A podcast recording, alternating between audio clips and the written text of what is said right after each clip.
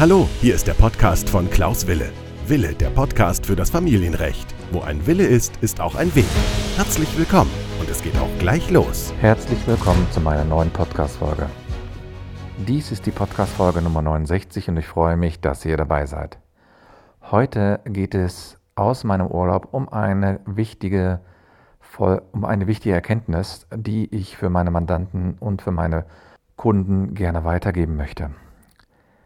Viele Mandanten haben nämlich den Eindruck, dass sie vollkommen auf Dritte angewiesen sind und überhaupt nichts an ihrer Situation verändern können. Also muss mal ganz konkret zu machen.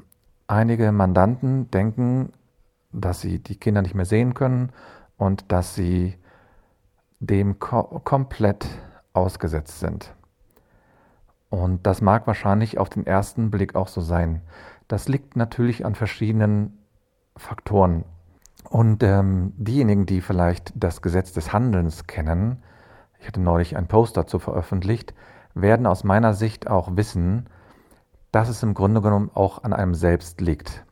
Wir können nämlich so viele Wünsche und Ziele aufschreiben, so viel visualisieren und können auch noch tausende von den universellen Gesetzen umsetzen, die es auf der ganzen Welt gibt.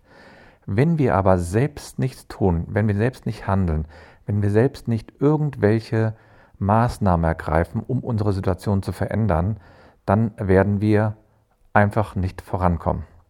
Das liegt ganz einfach darin, dass man einen Erfolg nur dann haben kann, wenn man irgendetwas selbst in die Hand genommen hat. Jetzt kann man natürlich mit verschiedenen Argumenten dagegen sein, dass man ja nichts mitmachen kann, denn die böse Mutter, äh, die böse Mutter sage ich schon, die böse Frau macht nichts oder der böse Mann macht nichts, die gibt nicht die Kinder heraus oder das Gericht hat dies oder jenes entschieden. Das liegt aber auch in der Art und Weise, wie wir mit der Sache umgehen. Man muss dazu aus meiner Sicht äh, verschiedene Phasen unterscheiden. Zum einen ist das natürlich die Trennungsphase. Das heißt, in der Phase, in der man sich wirklich akut trennt und nicht mehr mit dem anderen Partner zusammen sein will oder zusammen ist. Und dann gibt es meines Erachtens eine nächste Phase, nämlich indem sich die Eltern und die Kinder, ich sag mal, an die Situation langsam gewöhnen.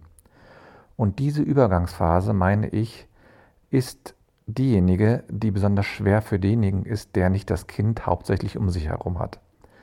Denn aus meiner Sicht verlieren diejenigen, die das Kind nicht hauptsächlich betreuen, einen ganz wichtigen Faktor, nämlich sie verlieren den Alltag. Sie dürfen normalerweise mit den Kindern äh, morgens frühstücken, sie können normalerweise die Kinder in die Schule bringen und so weiter und so fort. Und das wird denjenigen, bei dem die Kinder regelmäßig nicht leben, einfach genommen. Und zwar von heute auf morgen. Und sie sind frustriert, sie sind traurig, sie sind einfach aus meiner Sicht an einem Punkt angelangt, wo sie sagen, es geht nicht mehr weiter. Denn sie haben den Eindruck, alle haben sich gegen einen verschworen. Die Richterin hat sich gegen einen verschworen, die, die Person, ähm, die Mitarbeiterin vom Jugendamt, dann vielleicht noch die Verfahrensbeiständin. Und vielleicht hat dann noch die ähm, Ex-Frau oder die äh, Ex-Partnerin eine Rechtsanwältin auf der Seite und man spekuliert, dass es dort eine große Verschwörung gegen einen Vater gibt. Und es mag wahrscheinlich sein, dass die Beteiligten eine gewisse Solidarität untereinander spüren, aber es ist nicht so, dass von vornherein gesagt wird, dass ja eine Verschwörung äh, gegen die Männer vorgenommen wird, sondern viele Männer äh, verändern auch ihre Taktik so sehr, dass die Mutter quasi in eine gewisse Defensivhaltung kommt. Was meine ich damit? Viele Väter treten relativ aggressiv in der Trennungszeit auf. Nicht alle, möchte ich gleich betonen. Und es gibt auch, gibt auch genau das Gleiche, dass viele äh, Mütter dann auf einmal sehr aggressiv sind. Aber ich möchte erstmal die Situation der Väter berücksichtigen und, und mir anschauen. Sie treten dann relativ aggressiv auf, sie tauchen dann plötzlich bei irgendwelchen Veranstaltungen auf, sie ähm, fangen die Kinder vor der Schule ab, sie äh, rufen die Kinder an und ähm, das dürfen sie natürlich alles machen, aber in dieser Übergangszeit, in der alles noch unsicher ist, in der alle sich gerade wieder neu setteln müssen, also sozusagen neu einstellen müssen, kann das natürlich zu einer großen Verwirrung führen und auch den Eindruck erwecken, dass man es quasi mit Gewalt probieren will. Und viele ähm, getrennt lebende Eltern versuchen in dieser Zeit einfach irgendwie aktionistisch irgendetwas zu tun. Natürlich etwas zu tun ist nicht schlecht und das entspricht natürlich auch dem Gesetz des Handelns, aber manchmal tun sie etwas und man weiß gar nicht, worauf sie hinaus wollen. Sie tun einfach irgendetwas. Ohne Ziel, ohne Vorgaben, ohne irgendetwas. Oder es gibt dann die Väter, die sind, und das sind diejenigen, die besonders arm dran sind aus meiner Sicht, die vollkommen gelähmt sind. Gelähmt, weil sie nicht wissen, was sie machen sollen und überhaupt handeln dürfen. Und ähm, aus meiner Sicht sind gerade diejenigen, die vollkommen gelähmt sind, die also nicht mehr wissen, was sie tun sollen, ob sie was tun sollen, in welche Richtung sie gehen, die brauchen aus meiner Sicht dringend jemanden, der sie unterstützt. Und heute ist in dieser Podcast-Folge deswegen mein Appell an alle Väter und alle Mütter, sich mal in den anderen hineinzuversetzen, zum einen, und zum anderen vielleicht auch mal zu überlegen, ob wirklich jede Handlung, die man jetzt vornimmt, wirklich notwendig ist. Denn der erste Punkt, den ich angesprochen habe, nämlich man soll sich hinsetzen und mal in den anderen hineinversetzen, der fällt besonders getrennt lebenden Eltern ähm, sehr schwer, weil sie den Eindruck haben, man ist ja getrennt und man ist nicht mehr für den anderen verantwortlich. Ich kann euch sagen, aus meiner Erfahrung, sobald ihr Kinder habt, werdet ihr ein Leben lang verbunden bleiben. Und es gibt dann nur die Möglichkeit, entweder macht man das in einem einigermaßen friedlichen Weg, so dass die Kinder auch nichts davon abbekommen, oder man macht es in einem aggressiven, kämpferischen Weg, indem man sich Wochen, jede Woche vorm Gericht trifft und jedes Mal ähm, vor dem Gericht einfach nur um jede Kleinigkeit streitet. Und wenn man sich hin und wieder mal in die andere Person hineinversetzt, also gerichtet jetzt zum Beispiel an diejenigen, die das Kind hauptsächlich betreuen. Habt ihr euch mal überlegt, wie derjenige sich gerade fühlt, der das Kind gerade nicht betreut? Habt ihr mal euch überlegt, wie derjenige die Kinder vermisst, weil ihm jetzt die Kinder quasi weggenommen worden sind. Aus seiner Sicht oder aus ihrer Sicht ist das nun mal so, dass die Kinder ihm oder ihr weggenommen worden sind. Und da kann man lange darüber diskutieren, ob das jetzt eine Einstellungssache ist, das mag wahrscheinlich sein, aber er fühlt es so oder sie fühlt es so. Und wenn man diesen Punkt mal erreicht hat, dass man auch sagt, okay, der, wir waren jetzt eine lange Zeit zusammen und jetzt merke ich, dass es dem anderen schlecht damit geht, dann kann man vielleicht auch im zweiten Schritt dann überlegen, wie kann, was kann ich dafür tun, dass ich die Situation verbessere. Man muss jetzt dem nicht die ganze Zeit die Kinder geben, aber es gibt so kleine Zeichen, äh, die man dem anderen geben kann. Zum Beispiel, während, wenn man im Urlaub ist mit den Kindern, kann man doch den Kindern einfach mal vorschlagen, dass man den Vater oder die Mutter, je nachdem wer gerade die Kinder ähm, nicht betreut, einfach anruft und sagt, hallo, wie geht es dir? Mir geht es gut, es ist alles in Ordnung, wir haben viel Spaß und wir vermissen dich, aber wir freuen uns, wenn wir zurück sind. Die müssen das natürlich nicht so sagen, aber das soll eigentlich dabei herauskommen, dass der andere das Gefühl hat, aha, ich werde hier nicht vergessen. Und als nächstes ist es dann so, wenn man das mal zugelassen hat, dann wird natürlich die Situation auch wesentlich entspannter. Und das Zweite ist natürlich, wenn man hingeht und sagt, okay, ich habe mich jetzt mal in dem hineinversetzt. Ja, jetzt kann ich auch überlegen, wie kann ich die Umgangstermine vielleicht so regeln, dass es auch für den anderen einigermaßen fair abläuft. Ich möchte jetzt nicht darüber sprechen, dass man unbedingt das Wechselmodell einführen soll. Das ist eine Möglichkeit. Aber es gibt Tage oder es gibt Situationen, in denen möchte der eine, eine, der die Kinder normalerweise nicht betreut, möchte die Kinder gerne haben und für einen selbst ist es gar nicht so schlimm, wenn die Kinder in diesem Fall weg sind. Manche Eltern haben aus meiner Sicht den, na, ich nenne es jetzt mal ähm, führen im Grunde genommen ihre Trennungskämpfe über die Kinder aus. Das heißt, sie haben überhaupt gar keinen Bezug mehr im Grunde genommen zu den Kindern, sondern sie kämpfen über und mit, den, mit dem anderen und fechten dort ihre Verletzungen und ihre Frustration aus der Beziehung oder, ähm, ja, oder Desillusionierung aus der Beziehung. Das fechten sie alles aus. Und dann gehen sie zu einem Rechtsanwalt und sagen, bitte, lieber Rechtsanwalt, ich bin frustriert, ich bin ja desillusioniert, ich bin verletzt und jetzt bitte teile es dem anderen auch mit. Erstens und zweitens, tue alles, damit es dem anderen überhaupt nicht gut tut. Und ähm, wir Rechtsanwälte sind natürlich dazu da, um Rechte durchzusetzen. Aber ich bin auch der Meinung, dass Rechte ähm, durchgesetzt werden sollen, auf der einen Seite, aber auf der anderen Seite immer darauf geguckt werden muss, was passiert eigentlich auch mit den Kindern. Denn die Kinder sind diejenigen, die hier am schwächsten sind und die Kinder sind diejenigen, die hier am meisten Unterstützung brauchen. Ein fünfjähriges Kind versteht nicht, was hier mit der Trennung passiert. Die versteht, der versteht nur, oder das Kind versteht nur, Papa ist nicht mehr da. Punkt. Der versteht nicht warum. Aber ihm fehlt der Papa.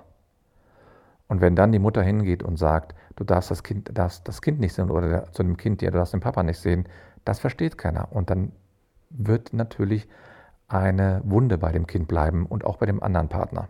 Und als Rechtsanwalt kann ich natürlich Anträge stellen, ja, dem Gesetz des Handelns folgen. Ich kann Anträge stellen auf Umgangsrecht, ich kann Anträge stellen auf ähm, Ferienregelung oder auf Herausgabe der Passe und Pässe und so weiter. Doch wenn man jetzt mal ehrlich ist, muss man sich doch als Eltern fragen, wollen, wollen Sie wirklich, dass ein Dritter oder eine Dritte, also ein Richter oder eine Richterin, über ihre eigene Situation, über ihr eigenes Schicksal, über ihre eigene ähm, ja, Familiengeschichte handelt und entscheidet? Wollen Sie wirklich, dass ein Richter sagt, der Umgang wird so und so durchgeführt? Das Gericht wird niemals eine Regelung hinkriegen, die wirklich eine komplett gerechte Regelung ist. Denn es gibt nicht viele Sachen, worüber man sich streiten kann, die nicht teilbar sind. Kinder gehören dazu. Und Kinder sind diejenigen, die gern in der Regel von beiden Elternteilen gewollt worden sind. Und deswegen ist es auch eine verdammte Pflicht der Eltern, hier eine Lösung zu finden. Und zwar nicht auf der Paarebene, die ja gerade in, in der Abwicklung steht, sondern in der, in der Ebene, wo sie Eltern sind. Und wir Juristen, also wir Rechtsanwälte, wir im Grunde genommen, wir haben natürlich nur eine begrenzte Einflussmöglichkeit, weil, die, weil, ihr, weil die Mandanten kommen natürlich zu mir und sagen, ich möchte, dass dies und recht durchgeführt wird. Der Antrag ist schnell geschrieben, aber hinterher wird keiner richtig zufrieden sein, wenn man nicht, sich nicht vorher hingesetzt hat. Was ist die Alternative? Die erste Alternative ist aus meiner Sicht, dass man erstmal bei sich selbst schaut, was will man haben. Das heißt, welches Umgangsrecht und welche ja, welche Situation möchte ich mit den Kindern leben, damit die Kinder eine schöne Zeit trotz allem haben. Wie kann ich das umsetzen?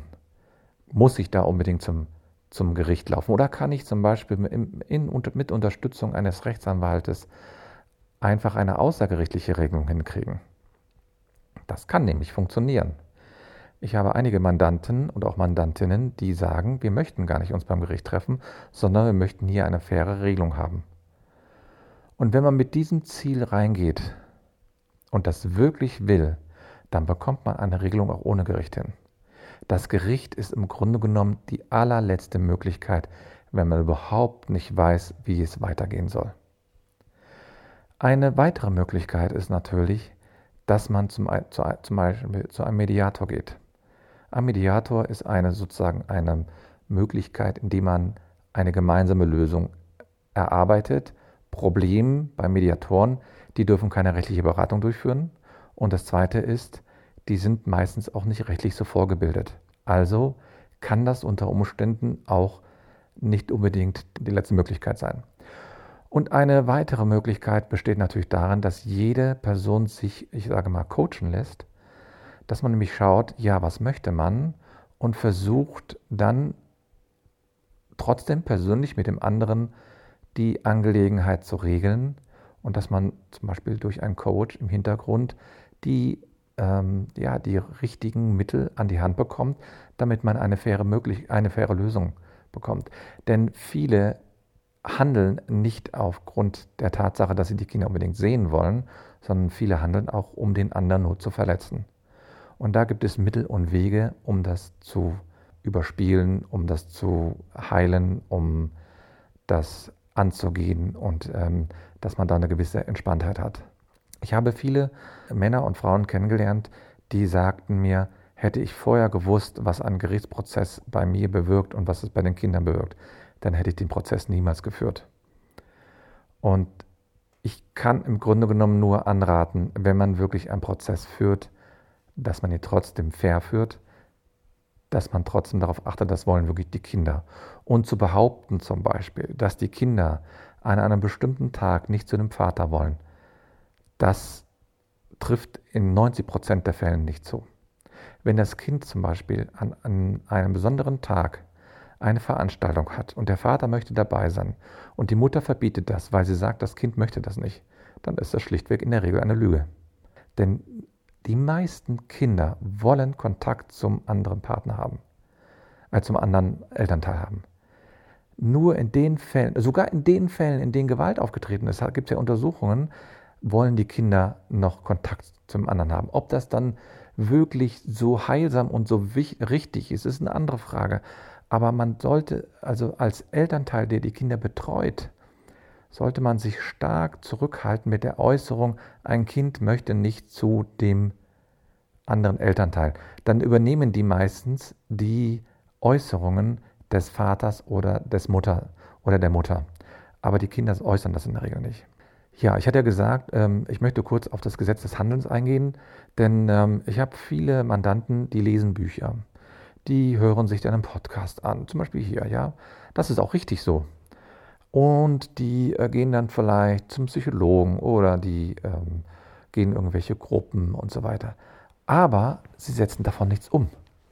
Sie machen da nichts. Die denken, jetzt haben sie sich was angehört und damit ist alles gut. Aber sie setzen nichts um. Das heißt, sie, jeder Mensch, der in irgendeiner Weise erfolgreich sein will, der muss dem Gesetz des Handelns irgendwie folgen. Denn ohne, dieses, denn ohne Umsetzung, ohne aktives Tun wird man keinen Erfolg haben. Das ist egal in welchem Bereich. Das, das ist sowohl im, im beruflichen Bereich so, als auch im privaten Bereich. Wenn ich meine, dass, dass ich zum Beispiel unbedingt psychologische Unterstützung brauche, weil ich die Situation gerade nicht gut abhaben kann, weil sie mich zu sehr belastet, dann ist es schön, wenn ich darüber rede, aber dann ist der nächste Schritt natürlich, dass ich mir jemanden suche, der mich hier unterstützt. Oder wenn ich denke, dass ich bestimmte rechtliche Fragen nicht geklärt haben kann. Oder dass ich ähm, nicht weiß, wie man eine Umgangsvereinbarung fair regelt. Oder dass ich nicht weiß, wie eine Elternvereinbarung geht.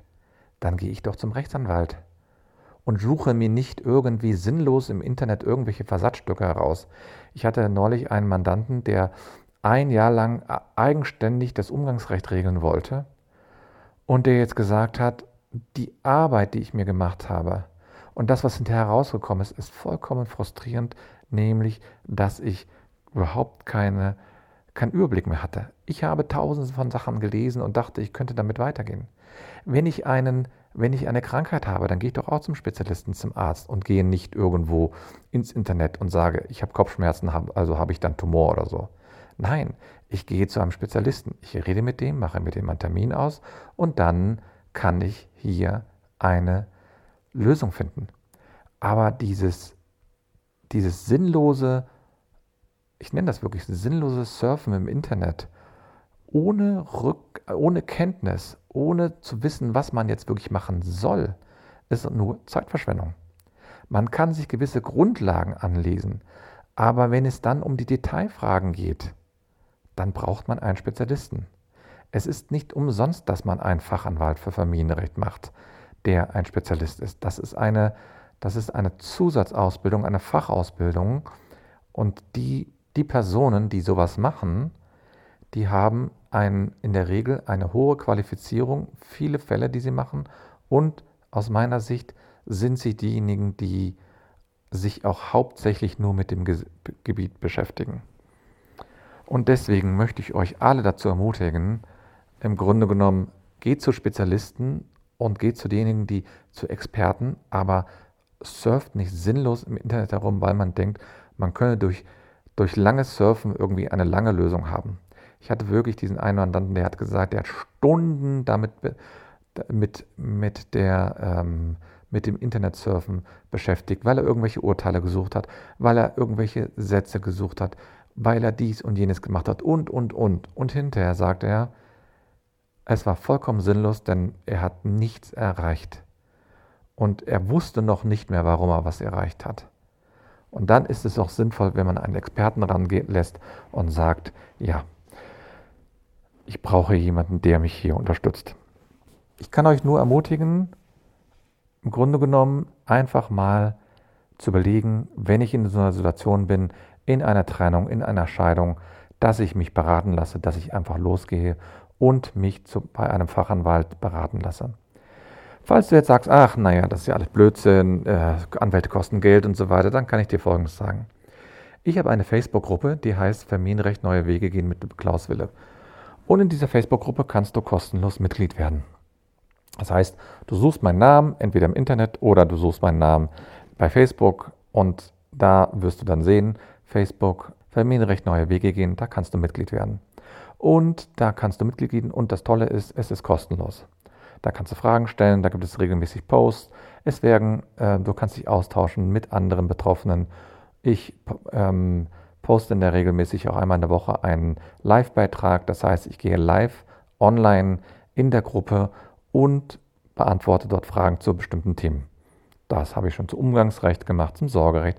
Ich habe das zur Scheidung gemacht. Ich habe das schon zu Unterhalt gemacht. Also ich habe alle möglichen Faktoren gemacht, die ähm, sozusagen ähm, besprochen, die man da sich denken kann. Und wenn das dir immer noch nicht reicht, dann kannst du mich gerne auch kontaktieren. Das war heute die neue Podcast-Folge. Ich danke euch für eure Aufmerksamkeit. Bis die Tage.